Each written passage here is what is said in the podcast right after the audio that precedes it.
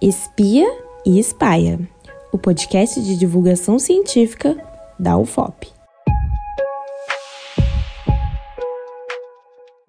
Olá, eu sou Ari Barcelos e neste episódio especial do Espia e Espaia recebemos a pesquisadora de pós-doutorado do Pós-Letras, Janaína Rocha de Paula.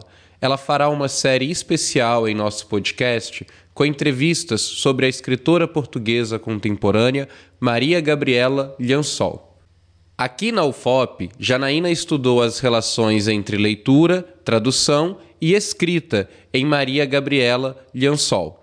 Para Liansol, quem lê, o legente, como ela o chama, é aquele que, cito, lê sabendo que existe outro modo de ler, mais próximo do texto, que penetra o texto e o torna, por sua vez, escrevente. Nesta série, encontramos essas leituras de quem se apaixona, escreve junto e nos transmite aqui sua íntima e poética relação com a escrita da autora portuguesa. Hoje a nossa conversa é com Lúcia Castelo Branco, escritora, psicanalista, professora permanente do programa de pós-graduação em letras da FALE UFMG e professora visitante do programa de literatura e cultura da UFBA. Ei, Lúcia. Ei, querida. É, te agradeço a presença, a conversa. Eu agradeço o convite. Acho lindo você começar pelo feminino. E é, eu vou te oferecer um fragmento retirado da, da obra da Maria Gabriela Linsol, e a partir dele a gente abre a conversa infinita. O fragmento, então, é retirado do Diário Finita, e eu começo assim: Uma figura feminina quer entrar. E o sexo e o sexo e a escrita não serão os dois nomes da mesma ação? Se eu procurar abrir caminho a um texto que não represente, e por isso mesmo, antes de mais, diga, que sexo estarei dizendo?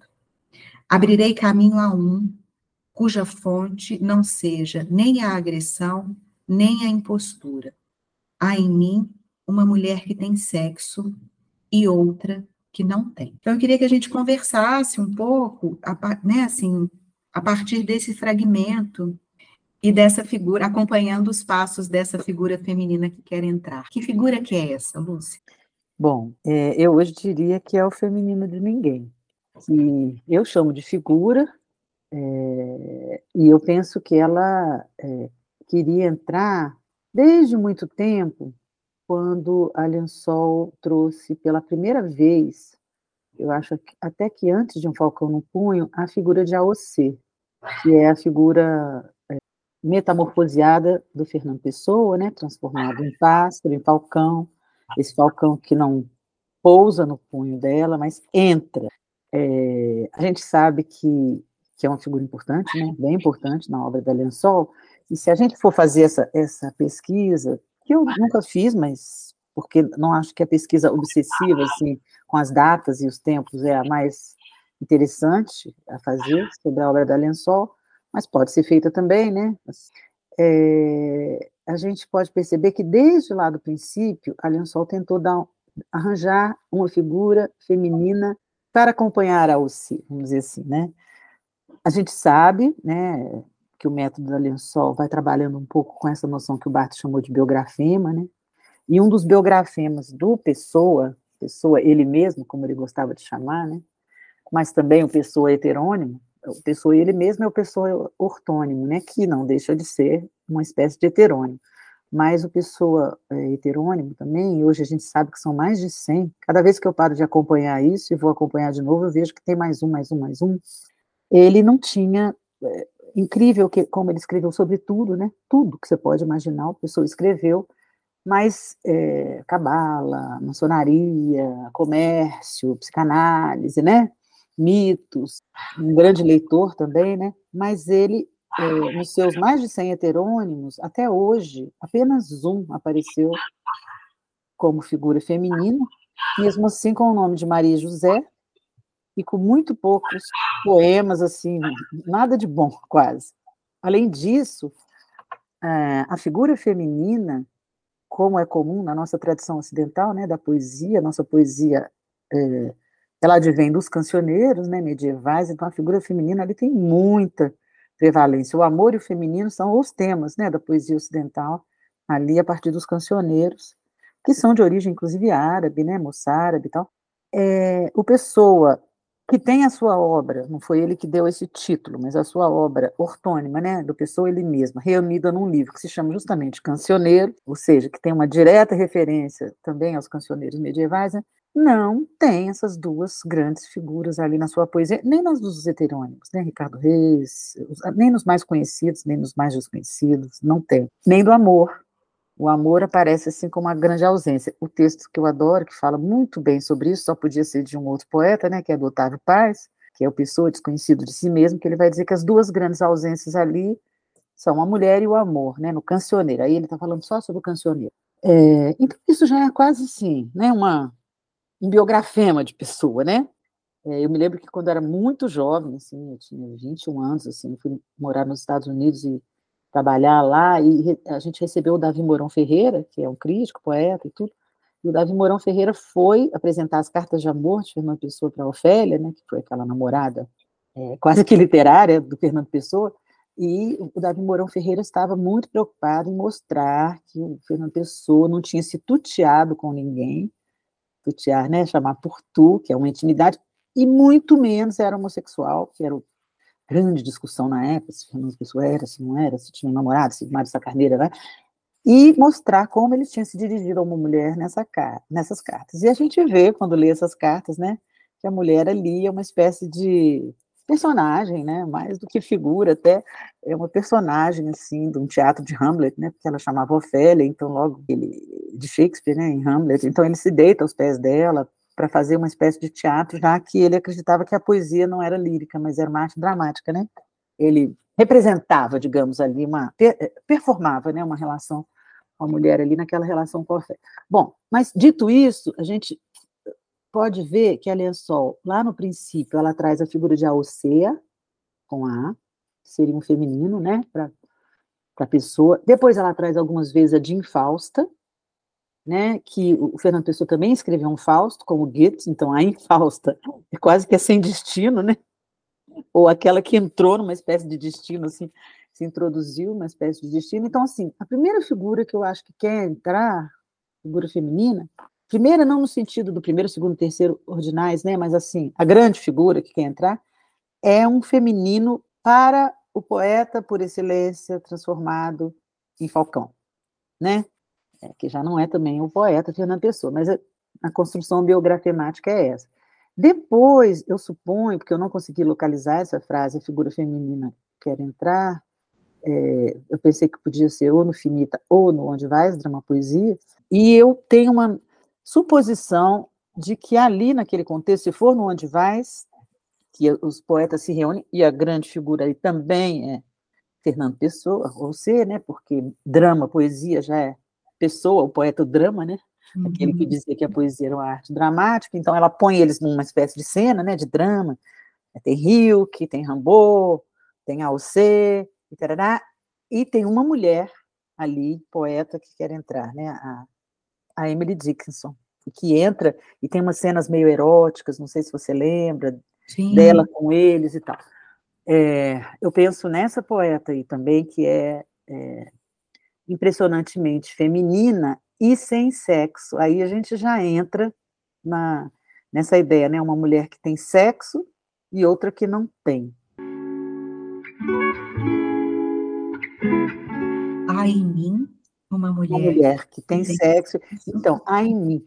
É isso mesmo, porque quando eu fui à casa da Emily Dixon, depois de anos de ter lido Emily Dixon, ter traduzido Emily Dixon, ter feito pós-doutorado sobre Emily Dixon, e toda a minha relação com a Emily Dixon começa a partir do texto da Lençol, né? Quando eu entrei na casa dela, Janaína, e, e vi aquele vestido pendurado assim no, no, corredor, que é uma réplica do vestido real que ela usava, o tal do vestido branco de algodão, bem simples assim, porque o original acho que está em Boston, não sei, na, na Universidade de Boston, eu fiquei impressionada como a Emily é uma figura. A Emily é, é, igual a vestido, que é igual ao lençol, entendeu? Que é igual feminino em lençol. Assim, vai migrando assim. Eu falei, gente, é como se a lençol tivesse entrado aqui. Na hora que eu entrei, é como se eu estivesse me encontrando com a Emily, tal como o lençol a, a incorporou, vamos dizer assim, como figura. Agora, eu acho muito bonito esse negócio da passagem para o feminino de ninguém, porque o primeiro jeito de ler pessoa é o primeiro jeito de ler o feminino, essa figura, que eu saiba, só aparece uma vez no Lisboa Leipzig 2. Eu não vi essa figura repetida com esse nome, feminino de ninguém, em outro momento, até hoje. Falo para todos os meus alunos, se acharem, me falam. E ali ela aparece em detalhes, entendeu? E sexualizada, assim, né? Porque na hora que a OC encontra com ela, aparece para a OC, na hora que a OC encontra com ela, ele, Falcão, começa a se masturbar, né? E, tal, e ela era um vestido, um rosto sem rosto e um vestido. É, eu eu tenho essa impressão, assim, quando leio o lençol, que essa figura do feminino de ninguém já vinha querendo entrar há muito tempo, entendeu? Com esse nome, assim, pode ser que o nome não tenha chegado, chegou depois, mas ela já vinha querendo entrar, ou ser a infausta, tive uma aluna minha, Cláudia Taboraí, que achou uma outra figura também, que ela acha que é feminino de pessoa e tal, e aí, esse feminino de ninguém, que é o feminino de persona, todo mundo sabe que o pessoa é persona, mesmo antes do texto da Leila Pirroni Moisés, que é um texto tão importante, né? Pessoa Ninguém, foi. Se a gente pega, é, por exemplo, se a gente vê o Céu de Lisboa, do Vim quando se lembra do filme? Quando aquele sono, o cara que faz o som do filme está chegando para procurar o cineasta, ele está com um livro de pessoa, assim, na mão, né? E chega naquela casa toda escombros, e na casa tem um monte de versos de pessoa, na parede, tudo quanto é canto e tal. De noite ele vai ler o livro né, do pessoa e fala assim: ninguém então, toda essa questão do ninguém na obra de Pessoa, ela é muito forte, é na poesia geral, na literatura geral, que trabalha muito com isso é o Maurice Blanchot, mas ali é na obra do Pessoa. Então, essa questão do, desse Pessoa que, entrou no, encontrou no seu próprio nome o seu próprio obstáculo, como diz a Lençol, que o sujeito chamava Pessoa, e foi preso né, no, nessa questão do eu, né? Quem sou eu, quem sou eu, quem sou eu, porque está preso na pessoa de alguma maneira, é isso que eu acho que ela lê, né? Ele vai caminhando na poesia mesmo para essa impessoalidade, assim. Então, é, é curioso como ela constrói esse feminino de ninguém, porque é assim, é uma mulher, por um lado tem sexo, por outro lado não tem. Ela está falando dela mesma, claro, mas ela está falando das mulheres. Então, o feminino de ninguém talvez seja o nome mais próprio para se pensar na questão do feminino, a gente está falando da atualidade da aliança hoje, e talvez seja a forma mais própria, eu acho, para a gente pensar o feminino a partir da psicanálise, mas não só com a psicanálise. Né? A partir dela, toda, pensando naquela tábua da sexuação lacaniana e tal, mas avançando um pouco mais. Avançando para esse campo do ninguém, que eu acho que você mesma faz isso muito bem no livro Feminino de Ninguém, que a gente escreveu, né? Pensando, talvez, para ser rigorosamente lacaniana, numa série uniana, e não do unário, pensando nesse um a um, pensando porque essa abertura de pensar o feminino de ninguém em relação à paisagem, eu acho que fui eu que fiz. Eu acho, até hoje não tinha visto, acho que nem a Lençol fez isso, mas como ela traz a paisagem como terceiro sexo, eu puxei o feminino de ninguém para o terceiro sexo, entendeu? Feminino, masculino, feminino de ninguém. E nesse terceiro sexo caberiam o feminino, tal como a psicanálise o constrói, mas uma coisa um pouco além. Esse além desse feminino, que você, você eu acho que é a pessoa que mais, é, no seu trabalho, né, que eu digo, que mais capturou isso, assim, para fazer isso avançar, dentro da psicanálise mesmo, entendeu?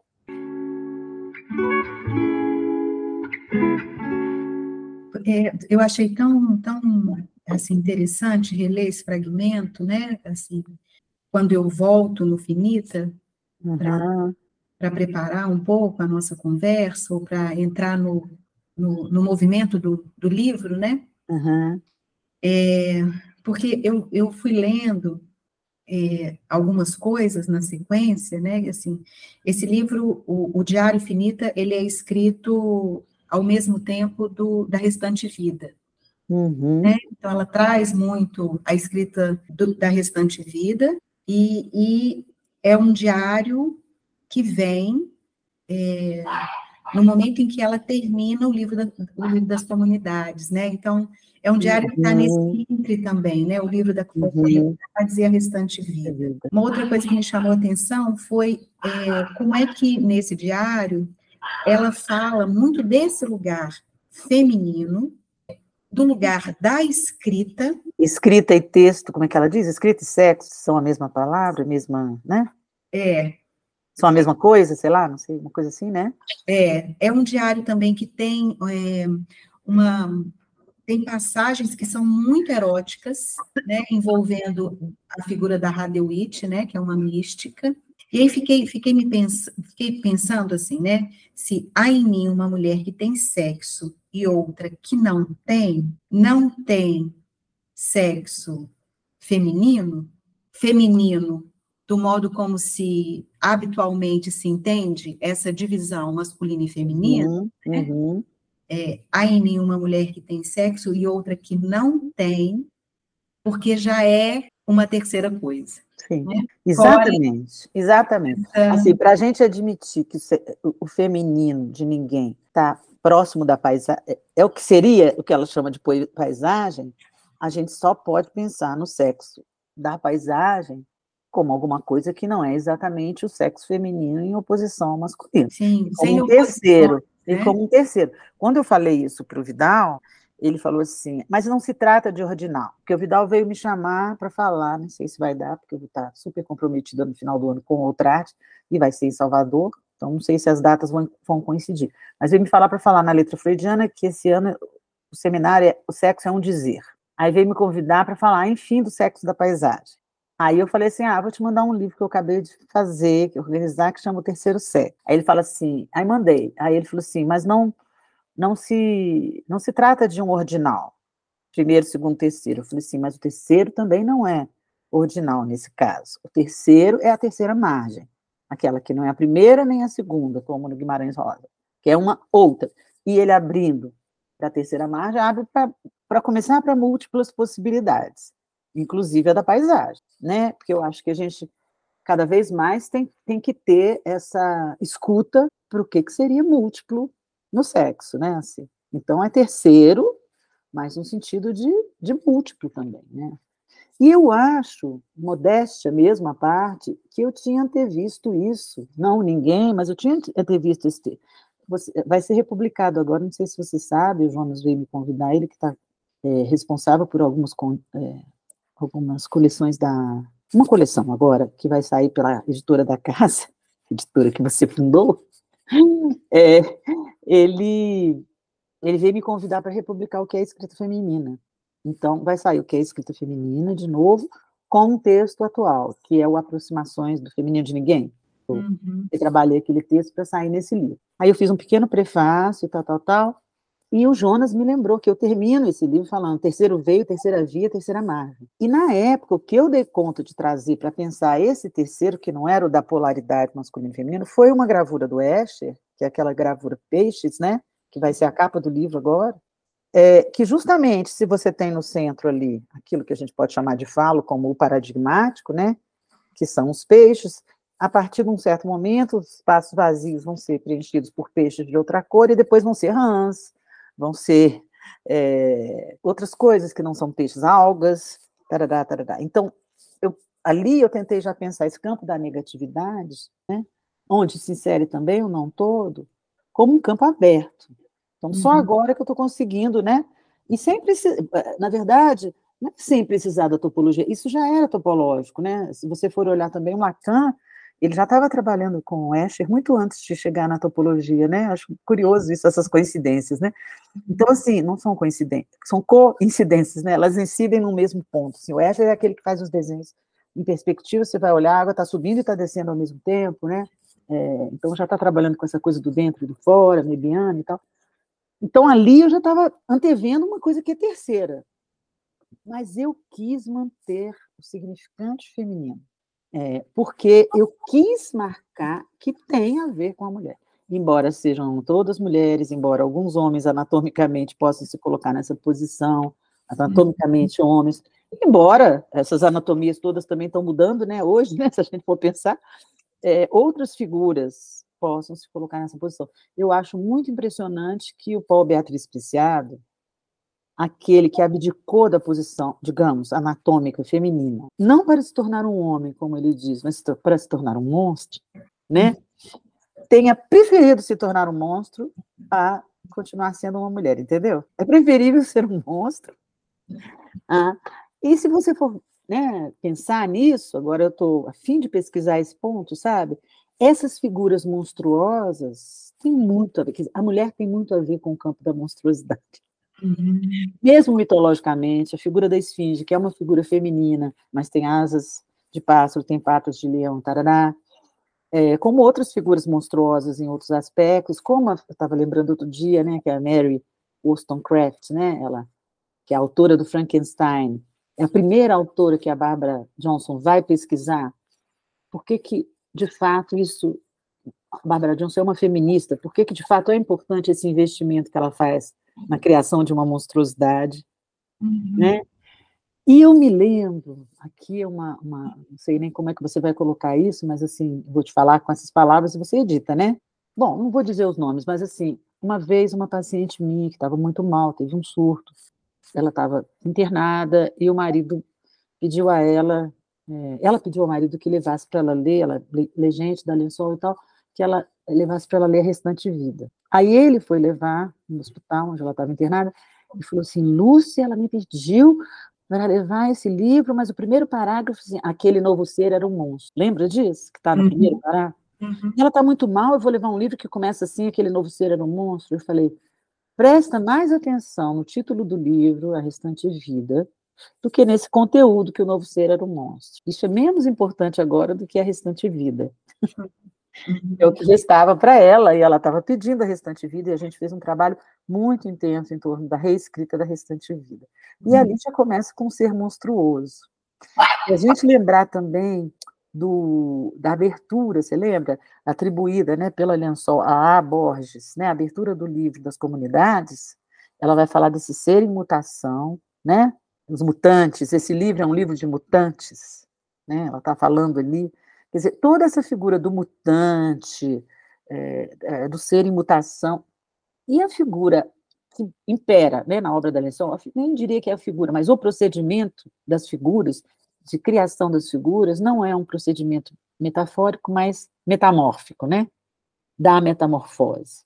A metamorfose, em si, ela implica monstruosidade, porque tudo que se metamorfoseia sai um pouco do campo daquilo que você poderia esperar, né, para uma outra coisa. E essa mudança de pele, essa mudança de corpo, essa mudança de é da ordem sempre da monstruosidade no sentido de ser assim, uma cara de uma coisa, um corpo de outra, né? Um...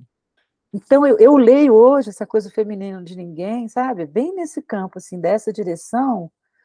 Acho que a Lençol investiu muito na beleza, mesmo quando ela fala assim, é, é, quando ela diz lá, o mundo está assim, deixou de se formar pela beleza, é isso a poesia, sua física e seu destino. Lá no drama Poesia, ela está falando disso, de perder esse aspecto da beleza, mas a gente sabe com a psicanálise também, né, e não só, porque a gente trabalha muito, opera com a beleza como escritor, né, que a beleza é o último anteparo ante, ante o horror do, do real. Então, assim, a beleza e a monstruosidade elas estão muito próximas. É, e eu acho que o feminino de ninguém tem a ver com tudo isso. Então, a figura que quer entrar é essa figura feminina, eu acho, mas essa figura feminina que tem sexo e que não tem. Né? Essa figura que é a paisagem, não, mas nem sempre a paisagem é a natureza, no seu sentido mais né, pueril, assim, a paisagem pode ser... Eu fiquei pensando naquele filme tão maravilhoso do Stamira, lembra? Uhum. A paisagem ali é o lixão, Sim, é, e na, a, a paisagem também a, tem uma violência, né? Tem uma violência. Porque eu acho que tem essa dimensão também aí, né? A violência, da desfiguração, é. né? Então a figura, ela comporta uma certa desfiguração também, né? Porque ela está sempre em metamorfose, né? Assim, uma não estabilidade, né? Uma instabilidade que também é muito própria da paisagem, né? A paisagem muda o tempo todo também, né? A metamorfose, né? Como também percebeu, acho que vamos trazer né, essa figura masculina, porque eu acho que essa figura, a posição dele é bem masculina, que é o Kafka, que a, a monstruosidade na, que ele traz não é do campo da metáfora, mas do campo da metamorfose, né? Uhum. Então, acho isso bonito demais de pensar. E só para fazer um, um, pequeno parênteses assim, digressivo, quando eu conheci a Lençol, você sabe disso, né? Mas eu acho que isso é legal, ficar registrado. No meu primeiro encontro com ela, ela me pergunta: o que, que você escreveu? Aí eu falo com ela que eu tinha acabado de ter vendido uma tese sobre escrita feminina da memória, tinha, e tinha levado para ela o livro A Mulher Escrita. E como aquele livro, na sua primeira edição, até muito por insistência da Ruth, tinha tido aquelas fotos que são nossas, que são, assim, digamos, fotos um pouco assim, apaziguadas, tinha boneca despedaçada, tinha tudo aquilo ali, mas as fotos mais apaziguadas ali, eu acho. Ela olhou, folheou assim rapidamente e falou assim: Mas este é um rótulo muito, muito é, difícil, complexo. Aí eu expliquei para ela que a mulher escrita não era exatamente a mulher, embora no campo do que a Ruth está trabalhando, da representação, talvez ali fosse, mas quando eu pensava em escrita feminina, era uma escrita que podia ser das mulheres, mas não só, e nem todas, aí ela voltou, mas é um nome muito difícil, então. Aí logo, isso foi em 92, seis anos depois, ela escreve uma carta dirigida a Lúcia Castelo Branco e seus alunos, em que ela termina assim: Eu passei apenas pela escrita a palavra feminina como eu. Então ali eu acho que ela está dizendo que a escrita, igual a de Haas fala, é feminina. Agora, feminina como eu. Uma mulher que tem sexo. E outra que não tem. E outra que não tem. Uhum. E como um eu é pouco para o que está em causa, é, nesse outra que não tem, porque a gente pode também ler isso de um jeito muito legal. Não tem o falo, né? Uhum, Mas sim. tem o sexo. tem o sexo que é não referido ao falo, o sexo da paisagem, por exemplo, né? Uhum. Aí acho que isso também pode ir longe, sabe, Zana? Acho que é um campo muito legal, assim. Então, eu acho que isso foi forçando na obra dela, sabe? Uma figura feminina quer entrar é, na própria leitura dela. E depois disso, só depois disso que você vai encontrar o, feminino de ninguém também, né? Assim, isso já estava ali em fermentação, eu acho, na obra dela, né? É tão maravilhoso isso. É isso que você está falando, uma coisa que já tem muito tempo, mas que demora muito tempo para chegar, né? E é interessante também isso, assim, é, uma figura feminina quer entrar, se a gente escuta isso é, esticado mesmo no tempo, né, assim, uhum. ela é um entrando, né? Ela não entra, pronto, acabou, né? Assim, é. E talvez seja isso mesmo, de pensar que o feminino está sempre querendo entrar nesse campo que é tão ordenado pelo campo falho, Sim. que parece que está posto e está dado em termos simbólicos, e uma figura feminina quer sempre entrar, né? Uhum. Uhum. Desmobilizando esse campo fálico. Desestabilizando. Desestabilizando, né? metamorfoseando, né? Assim, uhum.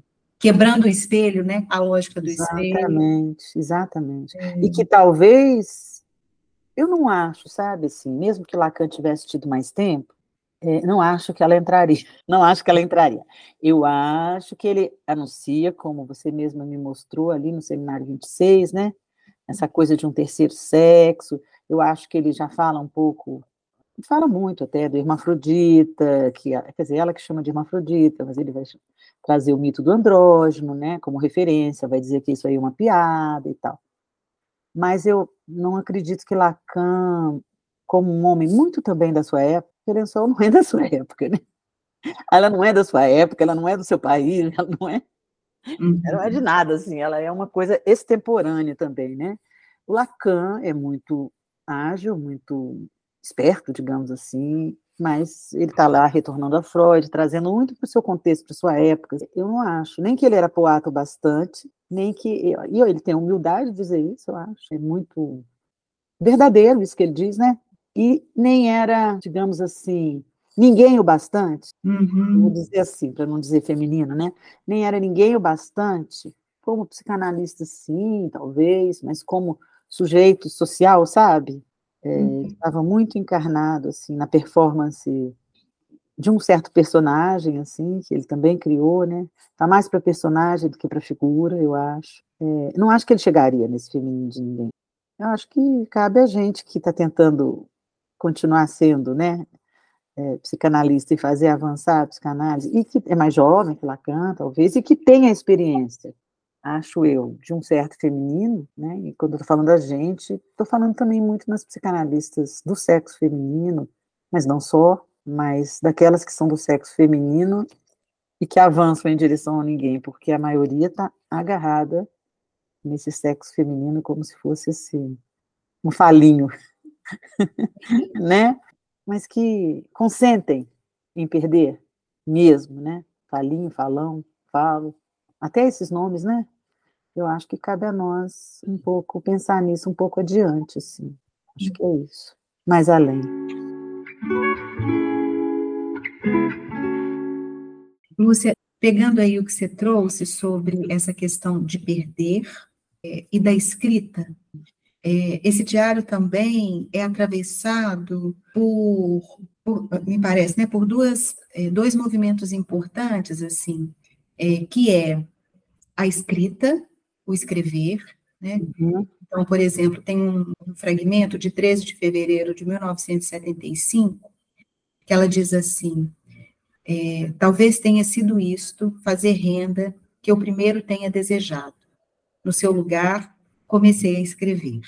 Presinto que, de novo, haverá um momento em que preferirei ter traçado esta textura a ter me envolvido com a escrita. E mais, em algum outro momento, ela diz assim, ela começa dizendo assim, com medo e continua. Né? Uhum. Então, eu queria te perguntar, assim, o que, que tipo de aproximação a gente pode fazer, né, com a escrita, o escrever, né, eu, eu passei apenas pela escrita, essa palavra feminina como eu, né, assim, uhum. passagem pela escrita, não sem medo, com uhum. medo, mas uhum. continua, e o feminino. Quer dizer, o feminino dá medo? Né? Esse feminino que, que não é só o.